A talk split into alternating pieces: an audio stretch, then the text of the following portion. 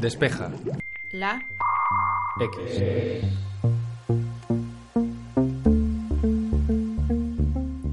La humanidad ya conoce al primer turista lunar.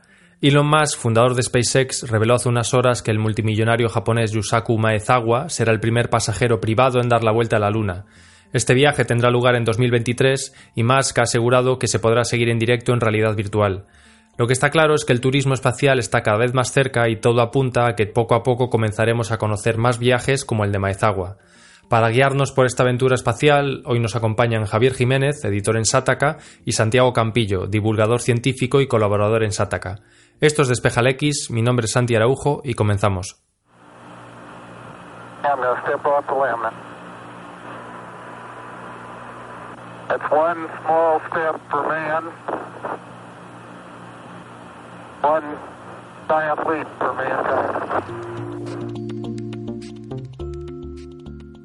Estos últimos años, SpaceX ha conseguido robarle el protagonismo mediático a la NASA, y el viaje programado para 2023 marca un antes y un después en la historia de la compañía. El pasado 18 de septiembre, tras un fin de semana bastante inquieto por el anuncio que hizo en redes sociales, eh, Elon Musk anunció eh, quién será el primer pasajero del Big Falcon Rocket. Eh, este pasajero es Yusaku Maezawa, que es un multimillonario fundador de Sesotown. es una de las grandes marcas de venta de moda online en Japón y estamos hablando de que su fortuna en este momento se sitúa entre los 2.700 millones que se estima o probablemente pueda llegar casi hasta los 4.000 como llegaba hace un par de años. Lo que pasa que, bueno, los, millonarios se esconden sus arcas. Eh, la cuestión es que este multimillonario ya se anunció hace bastante tiempo como eh, uno de los primeros turistas eh, espaciales aprobados por Musk y ahora lo que ha hecho este hombre es comprar todos los asientos, entre 8 y 9 asientos del futuro BFR, el Big, el Big Falcon Rocket, que está ahora en estos momentos en desarrollo. Lo que ha hecho este hombre comprando esos asientos es crear un proyecto que se llama Dear Moon, eh, en el cual va a invitar a 6, 7, 8 artistas a que viajen con él hasta a dar una vuelta a la luna para poder inspirarlos. Él quiere ser su musa y por lo tanto ha comprado estos asientos para poder invitarlos. El coste para ellos será completamente gratuito y eso cristalizará posteriormente en un proyecto eh, que bueno, ahora después hablaremos un poquito de fechas, y en el cual no sabemos todavía si habrá una exposición, de qué tipo será o, qué, en concreto cómo se ejecutará, pero sabemos que va a haber un gran proyecto artístico en el cual, pues, por supuesto, más probablemente esté implicado de una manera u otra. Lo interesante de, esta llamada de atención por parte de Musk es que ha puesto por fin cara a una persona, entre comillas, normal, porque la verdad es que con 2.700 millones bajo el brazo no, no tampoco tiene que ser tan normal pero el, pasado de este hombre es muy curioso porque él comenzó vendiendo eh, merchandising por correo y ha llegado hasta muy alto gracias a sus ideas. Entonces, digamos que es el primer turista, entre comillas, eh, de la calle que va a pisar el espacio y además lo va a hacer en un viaje que también es muy significativo porque estamos hablando de un viaje que es alrededor de la Luna, algo que llevamos tiempo sin hacer, el hacer una órbita alrededor en una órbita lunar. No vamos a aterrizar en la Luna, es decir, Musk no va a llevar eh, su BFR a la Luna para aterrizar en ella, pero sí que la va a sobrevolar y es algo, pues ya os digo, bastante interesante. Es un hito que desde hacía muchísimo tiempo queríamos volver y no lo hemos conseguido. ¿Cuánto le ha costado a este hombre su, su pasaje? Bueno, no lo ha querido decir, aunque Elon eh, dejó muy claro que, el gasto había sido, bueno, que, la, que el aporte había sido significativo.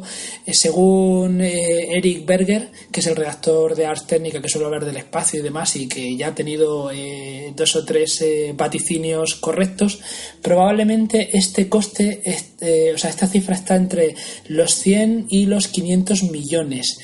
Mm, no es a lo mejor no parece un poco pequeño en comparación con los 5.000 millones que va a costar el desarrollo del BFR, pero estamos hablando de una cifra impresionante que puede llegar hasta el 10% solo del proyecto.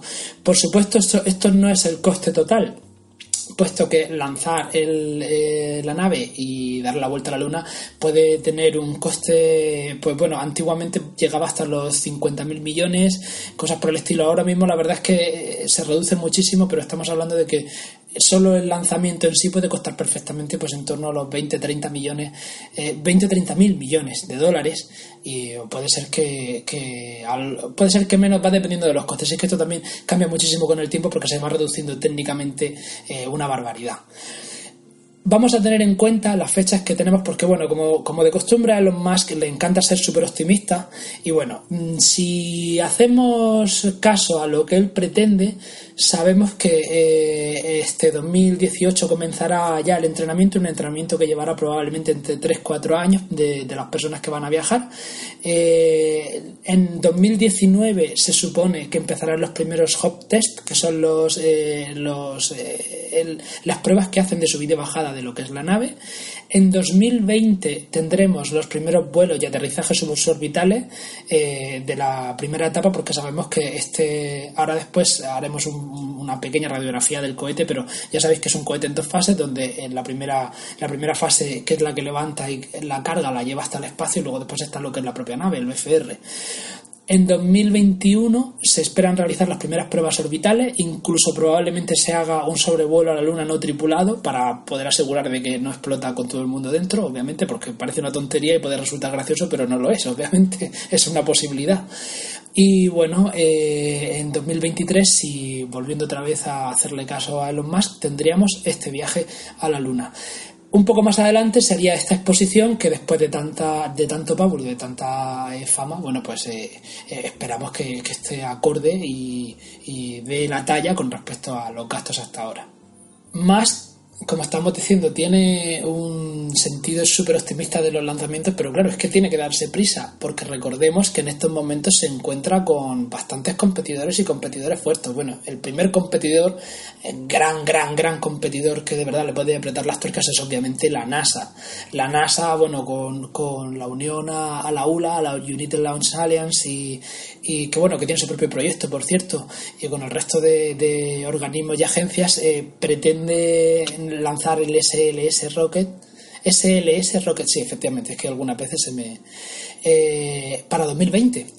Esto quiere decir que, bueno, el viaje suborbital a la Luna posiblemente se desarrollara en los siguientes años, irían por detrás de Elon Musk, pero eh, irían prácticamente pisándole los talones. Además, la NASA eh, se caracteriza por tener, digamos que una visión mucho más realista, tanto de fechas como de posibilidades en las misiones. Y bueno, digamos que es la gran competidora, pero no nos perdamos de vista, por ejemplo, a Ariane Space, que es, eh, bueno, digamos, la ayudante o la mano derecha de la ESA, de la de la European Space Agency, eh, que con el Ariane 6 también pretenden hacerle la competencia más. También tenemos la ULA, como decíamos antes, que tiene eh, su cohete, el Vulcan.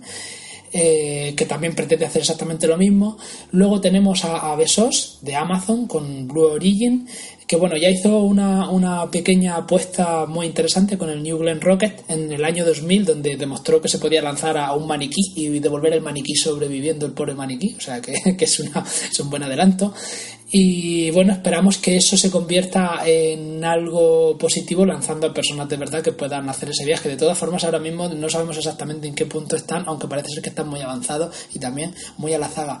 También tenemos a Virgin Orbit Galactic eh, con su Cosmic Girl, que es un avión que es, eh, vuela muy alto y es capaz de lanzar cargas eh, en Leo, en la, en la órbita, en la baja órbita terrestre pero también tenemos a, Virgin Galactic, que, también pretende hacer exactamente lo mismo. Y otro de los competidores, ya más secretistas que hay, es China.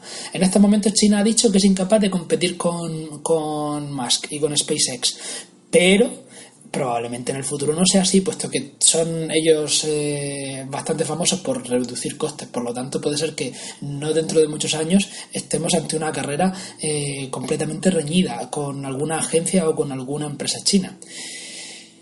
Para acabar y simplemente para ser conscientes de con qué se va a encontrar eh, este turista, bueno, vamos a hacer un pequeño recopilatorio de qué es lo que, qué es lo que tiene ahora mismo Musk entre manos. El, Big Falcon Rocket eh, es el gran cohete, ahora mismo es una de las grandes esperanzas porque es capaz de subir una masa enorme a, baja órbita terrestre y, mandarla al espacio. Es la gran apuesta que tiene la, la, empresa por eh, conquistar primero la Luna y obviamente después Marte, aunque todavía hay que hacer eh, mucho más desarrollo, pero Marte que digamos que es el objetivo final de, de SpaceX y de Musk. y aparte del BFR está el BFS, el Big Falcon Spaceship que es una, nave, para que la tengamos en mente, eh, la imagen sería muy parecida a los típicos transportadores estadounidenses, solo que mucho más grande y con un diseño más estilizado. El BFS eh, bueno, el primer BFR, lo que está previsto para que marche hasta hacer el viaje eh, alrededor de la Luna, pretende llevar a unos 9-10 tripulantes, 12 tripulantes como mucho. El BFS se supone que en su desarrollo final, de hecho hace poquito hacían el último análisis de los cambios realizados, pretende llevar hasta 100 personas. Eh, y estamos hablando de una nave que ahora mismo se ha aumentado a un volumen habitable de hasta 1000 metros cúbicos, que es, una, es una cosa enorme para, para estar en el espacio.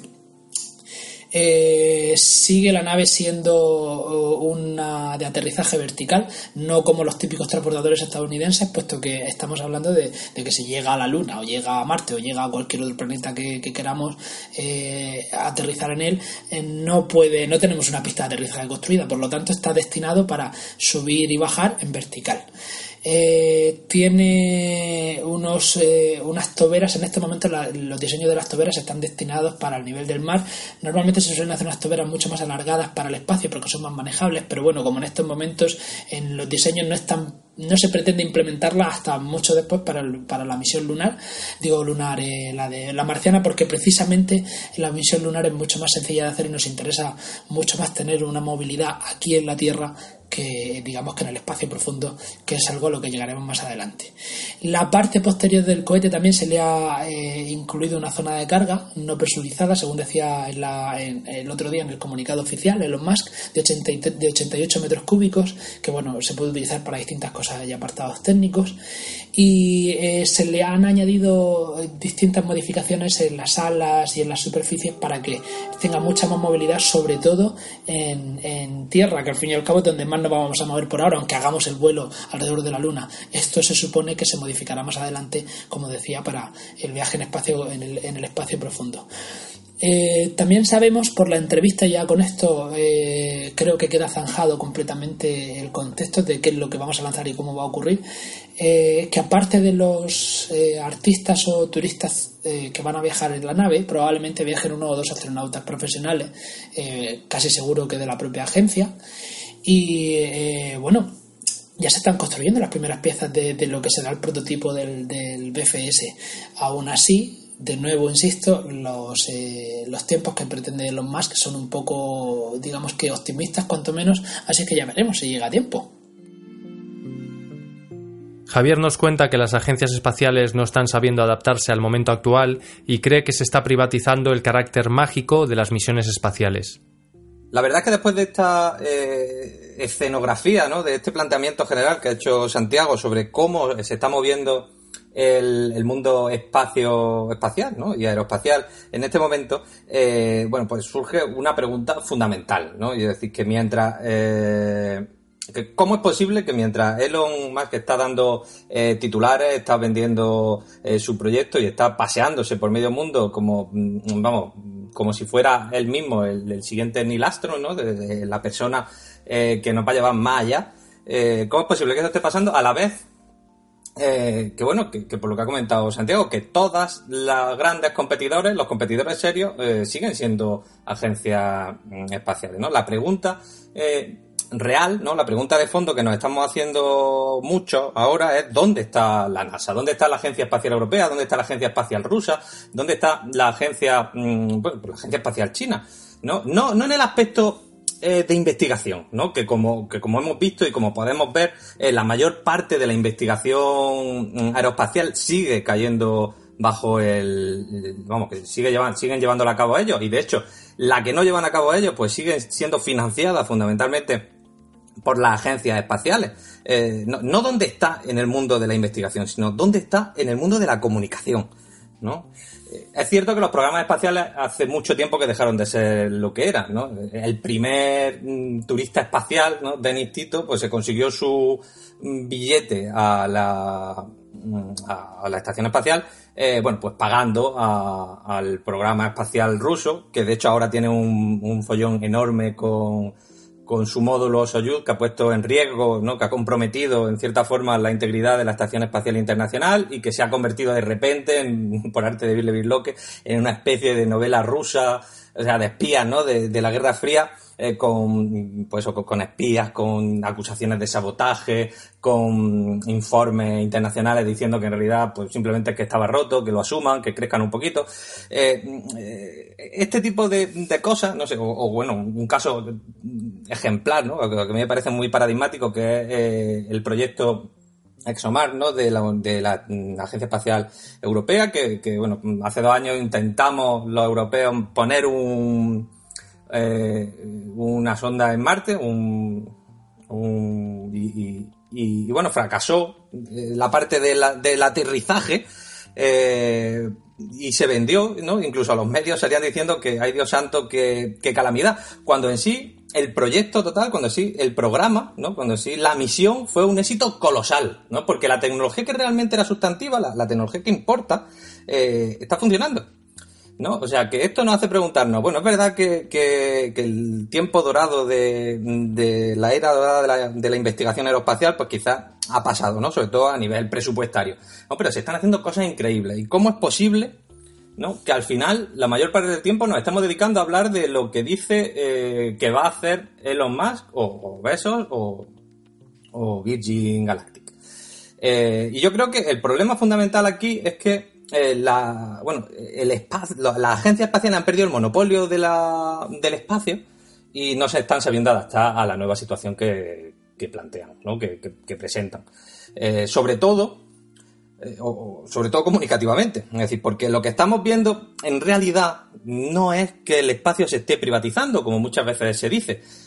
bajo mi punto de vista, y entiendo que esto es una opinión quizás muy, muy personal, lo que se está privatizando es la magia la magia eh, es realmente el material con el que se hacían eh, todas estas misiones espaciales y todos estos programas. ¿no? Y esto lo han entendido mucho mejor los nuevos señores del espacio, ¿no? esta élite eh, de Silicon Valley que quiere pasar a la historia como los grandes exploradores. han aprendido o, han sabido ver ¿no? en este nuevo entorno mediático que la investigación espacial durante muchísimos años fue un enorme truco de magia que te enseñaba con una mano la luna o que te enseñaba con una mano a Laika, a Gagarin, y, mientras con la otra estaba desarrollando pues tecnologías mm, fundamentales, ¿no? Las mismas tecnologías que ahora nos permiten coger el coche y no perdernos, el GPS, o, que están ayudando a, filtrar el agua en zonas de conflicto. ¿no? Lo que siempre se dice que en realidad la investigación espacial tiene una enorme implicación en, en la vida diaria. Y este, este carácter, ¿no? Que se vio muy bien en la primera parte de la exploración espacial, cuando los astronautas y los cosmonautas eran héroes. ¿no? Hay un artículo hace pocos días eh, que decía que, el espacio se había convertido en una especie como de religión en, la Unión Soviética. Ese carácter, ¿no? esa magia, eh, que también supieron captar las agencias espaciales en su momento, eh, ahora la están desaprovechando. Y son un montón de inversores que en realidad lo que están tratando, como reconoció el mismo Bezos, es convertir eh, el espacio en la nueva Internet, es decir, en generar una infraestructura base ¿no? con la que poder hacer dinero, con además basándose en tecnología que básicamente pues ya ha sido desarrollada, probada y testada por las grandes agencias. Y mientras se dedican a eso, ¿no? a buscar maneras para rentabilizar el espacio, pues nos venden eh, proyectos mm, colosales. ¿no? Eh, nos venden cosas y aprovechan cosas que durante muchos años hemos estado utilizando para generar investigación. ¿no? Yo creo que este es la principal, eh, el principal problema, porque con la privatización de la magia, la duda que a mí me queda es todo el carácter épico de la conquista del espacio va a dejar de convertirse en una herramienta para el desarrollo científico y aplicado para la vida nuestra en la Tierra o, y entonces en lo que se va a convertir es sencillamente en una forma de hacer dinero, en una forma de engrosar los márgenes de beneficio de las empresas que cotizan en bolsa. eh, no sé, no sé, con, con, el paso mm, que vamos a hacer nos estamos encontrando, vamos, no sé qué opinará Santiago, pero me da la sensación de que eh, los turistas espaciales ya no van a tener que tener una formación específica, ya no van a tener que tener un estado físico mm, específico, lo único que van a tener eh, que tener es una cartera bien grande. La imagen de un turista espacial choca frontalmente con la imagen que tenemos de un astronauta. Mientras los astronautas tienen que pasar pruebas físicas muy duras y tener altos conocimientos para resolver todo tipo de situaciones, nos preguntamos qué tipo de pruebas les harán a los ciudadanos, digamos, normales, que quieran salir de nuestro planeta.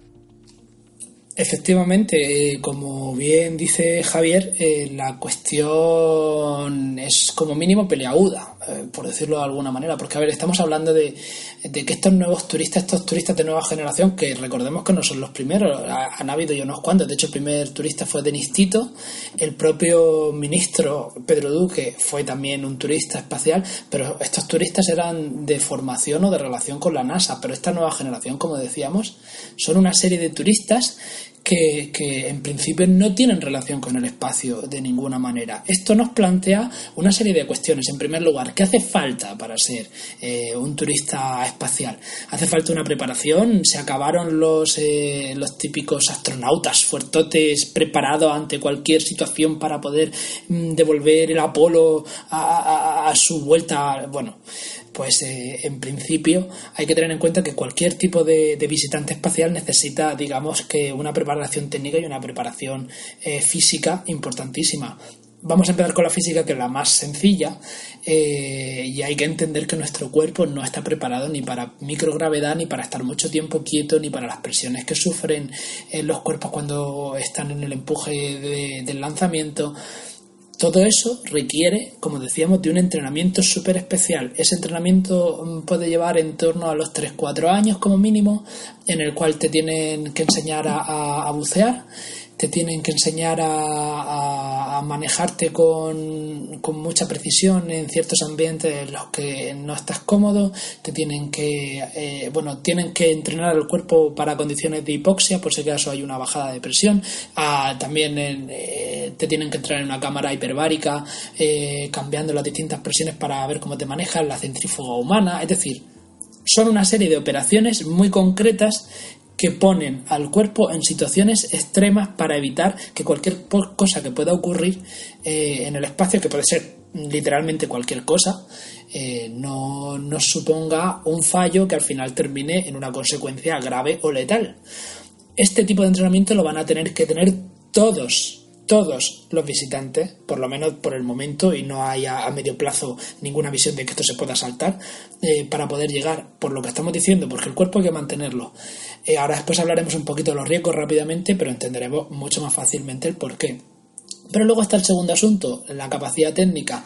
Esta es la diferencia de la que hablaba Javier y que probablemente suponga un, un claro antes y después eh, si antes teníamos eh, estos turistas científicos, estos turistas espaciales eh, que viajaban al espacio y efectivamente son científicos porque eran ingenieros, porque eran investigadores, porque estaban preparados para hacer una misión, normalmente tenían el entrenamiento físico, un entrenamiento intelectual muy grande en el cual se les enseñaban conceptos básicos de ciencia que necesitaban conocer sin más remedio y además el entrenamiento de la misión que estaban dispuestos a hacer.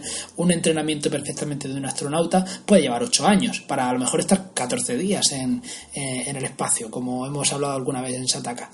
Eh, sin embargo, estos otros turistas se supone, presumiblemente, todo este apartado no lo van a tener. De hecho, a la vista está por los tiempos eh, dados por el propio Elon Musk que no se pretende hacer un entrenamiento tan sumamente intensivo y tiene sentido, porque al fin y al cabo estos turistas pasan a ser, en vez de agentes activos dentro de la misión, a agentes pasivos que van simplemente a disfrutar del espacio. Entonces habrá con ellos, supuestamente también, no lo sabemos, lo sabremos con el tiempo, una serie de profesionales, probablemente eh, astronautas como hemos comentado antes, que se encarguen de los pormenores técnicos de la misión. Pero ellos no deberán de hacer nada. Si hay un problema, si hay eh, que solucionar alguna cosa, obviamente se les imagino, imaginamos, nadie lo sabe, no podemos saberlo, puesto que además eh, el entrenamiento va a venir por parte de, de SpaceX, que tendrán cierta capacidad técnica de resolver un problema por si hay una urgencia, pero obviamente no serán los astronautas típicos ¿Qué pasa? ¿Ha llegado el momento de, abrir la puerta a todo el tipo de, turistas? Pues, eh, pues es una posibilidad. Es, a lo mejor ha llegado el momento. Entonces es donde está el problema que estaba comentando Javier. ¿Qué es lo que le va a ocurrir a ese apartado científico-técnico? Con esto voy a retomar lo que estábamos diciendo antes.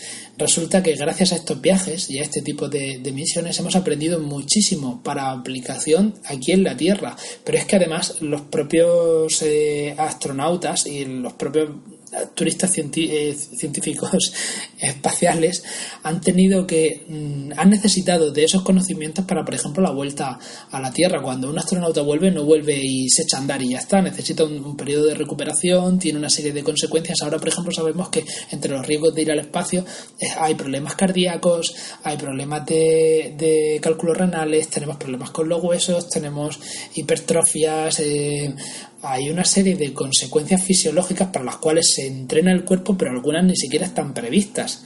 Y aquí estamos hablando de un viaje que te vas de turisteo y vuelves otra vez, gracias a esos otros astronautas y esas otras misiones científicas nos permiten o sea, que, ahora nos permiten saber qué es lo que ocurre, pues estos turistas pueden subir y bajar, pero esto digamos que entre comillas eh, tiene el apartado negativo porque todo el mundo piensa que se le va a dar ese, e, esa posibilidad de potenciar económicamente el turismo espacial y por lo tanto la carrera espacial, pero a lo mejor mm, también supone una serie de, pérdidas en otros casos, sobre todo si lo llevan a agencias particulares como SpaceX. Pero bueno, esto es una reflexión.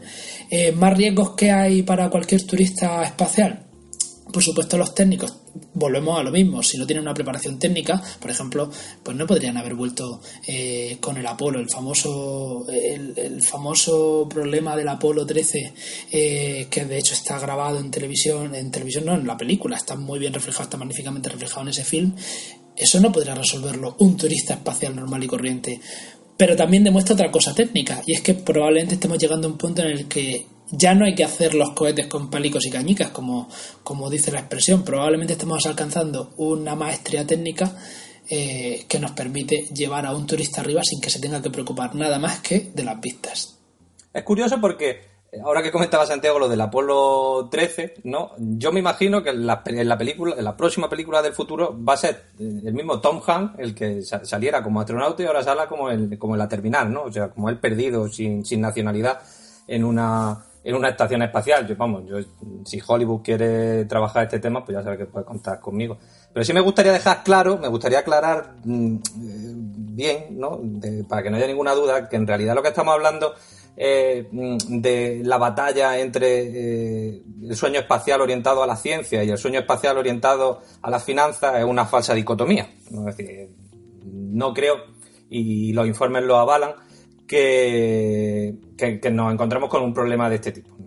La investigación espacial, lo quiera o no lo quiera ella misma, eh, genera una gran cantidad de externalidades positivas a la sociedad. O sea, cuando hablamos en estos términos, y es simplemente por, matizarlo, pues tenemos que entender eh, que lo que estamos hablando es eso, de términos generales, de dinámica y de, y de, y de cómo se orientan los programas de, de ambientación espacial, sea hacia el hype o sea hacia eh, proyectos que realmente eh, los expertos consideren que tiene sentido.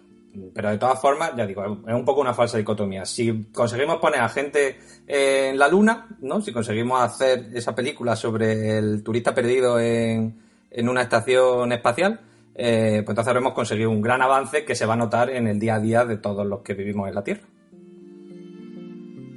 Al ser humano siempre le ha gustado explorar nuevos lugares del planeta Ahora podría parecer que la Tierra se nos queda pequeña y el reto es convertirnos en exploradores fuera de nuestra atmósfera. El hecho de que por fin estemos ante los primeros turistas espaciales, eh, digamos, comerciales puramente en el sentido más estricto de la palabra, eh, me hace reflexionar y probablemente Javier esté conmigo eh, en esto, que tenemos, digamos que una crisis turística eh, en nuestro planeta Tierra, es decir, con, con, toda su superficie, todo lo gigante que es y teniendo en cuenta que hay muchísimas partes y muchísimos ecosistemas que ni siquiera hemos llegado a pisarlo, parece que, que los grandes eh, mecenas y millonarios eh, se están volviendo hacia el espacio, es decir, en el siglo XVII, siglo XVIII y siglo XIX, tú tenías dinero, no tenías otra cosa que hacer porque te llegaba el dinero a las puertas por parte de tu gran empresa azucarera y ¿Y qué es lo que hacías? Pues te volvías explorador. O tenías mucha pasta y por tu padre y no querías estudiar y te ibas a, Madagascar a, estudiar pinzones. Ahora, sin embargo, eh, claro, ya lo hemos pisado prácticamente todo.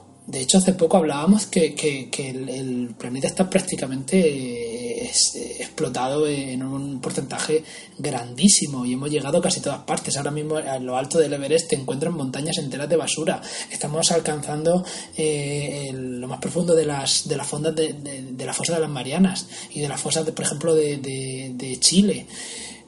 ¿Qué es lo que pasa? ¿Dónde hay que llegar? ¿Dónde van los nuevos exploradores? Obviamente al siguiente nivel.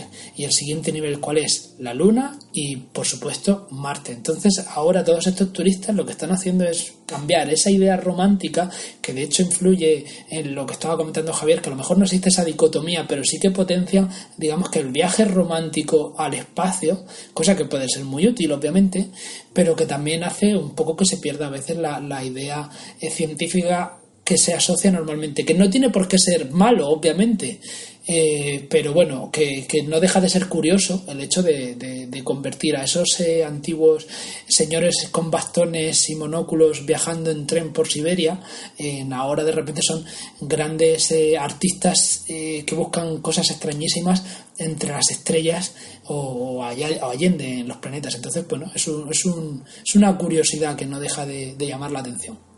Y es verdad que, bueno, que prácticamente hemos descubierto o hemos explorado eh, todo el mundo, pero no deja de ser también una gran verdad que, nos falta un montón de cosas mm, por explorar, ¿no? Se suele decir, aunque sea un poco así como de, eh, de chascarrillo, eh, que conocemos mejor lo que pasa a años luz de distancia que lo que ocurre en el fondo de nuestros mares. Y, sí, es verdad, ¿no? Hay que reconocerlo. Mm, nuestro conocimiento de muchos aspectos del mundo en el que vivimos es limitado. Pero os voy a decir una cosa. Mm, visto eh, los efectos que produce el turismo masivo ¿no? sobre ecosistemas muy preciosos que tenemos en la Tierra, pues yo no sé si es casi mejor eh, que, bueno que el romanticismo ese nos lleve a la Luna, porque al fin y al cabo pocos destrozos podemos hacer allí. Eh, aunque sí, sí se pueden hacer destrozos, evidentemente. Pero, mm, pero bueno, también esto es una reflexión sobre el, o cabe una reflexión ¿no? sobre lo que es el turismo y sobre lo que se está convirtiendo el turismo y, sobre si esto, que parece un poco extraño, ¿no? Es decir, como, bueno, vamos a pensar en, en irnos fuera, porque lo que tenemos aquí lo tenemos muy visto, eh, no vaya a resultar que al final es una enorme eh, noticia ¿no? para los esfuerzos de conservación que se están haciendo.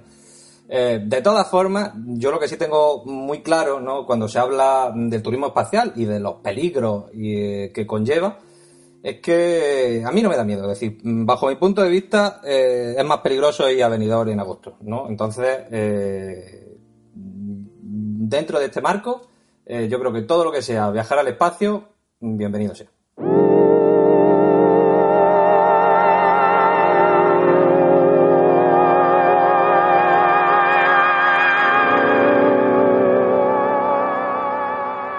Gracias a todos por habernos acompañado hasta el final de otro episodio más de Despeja la X.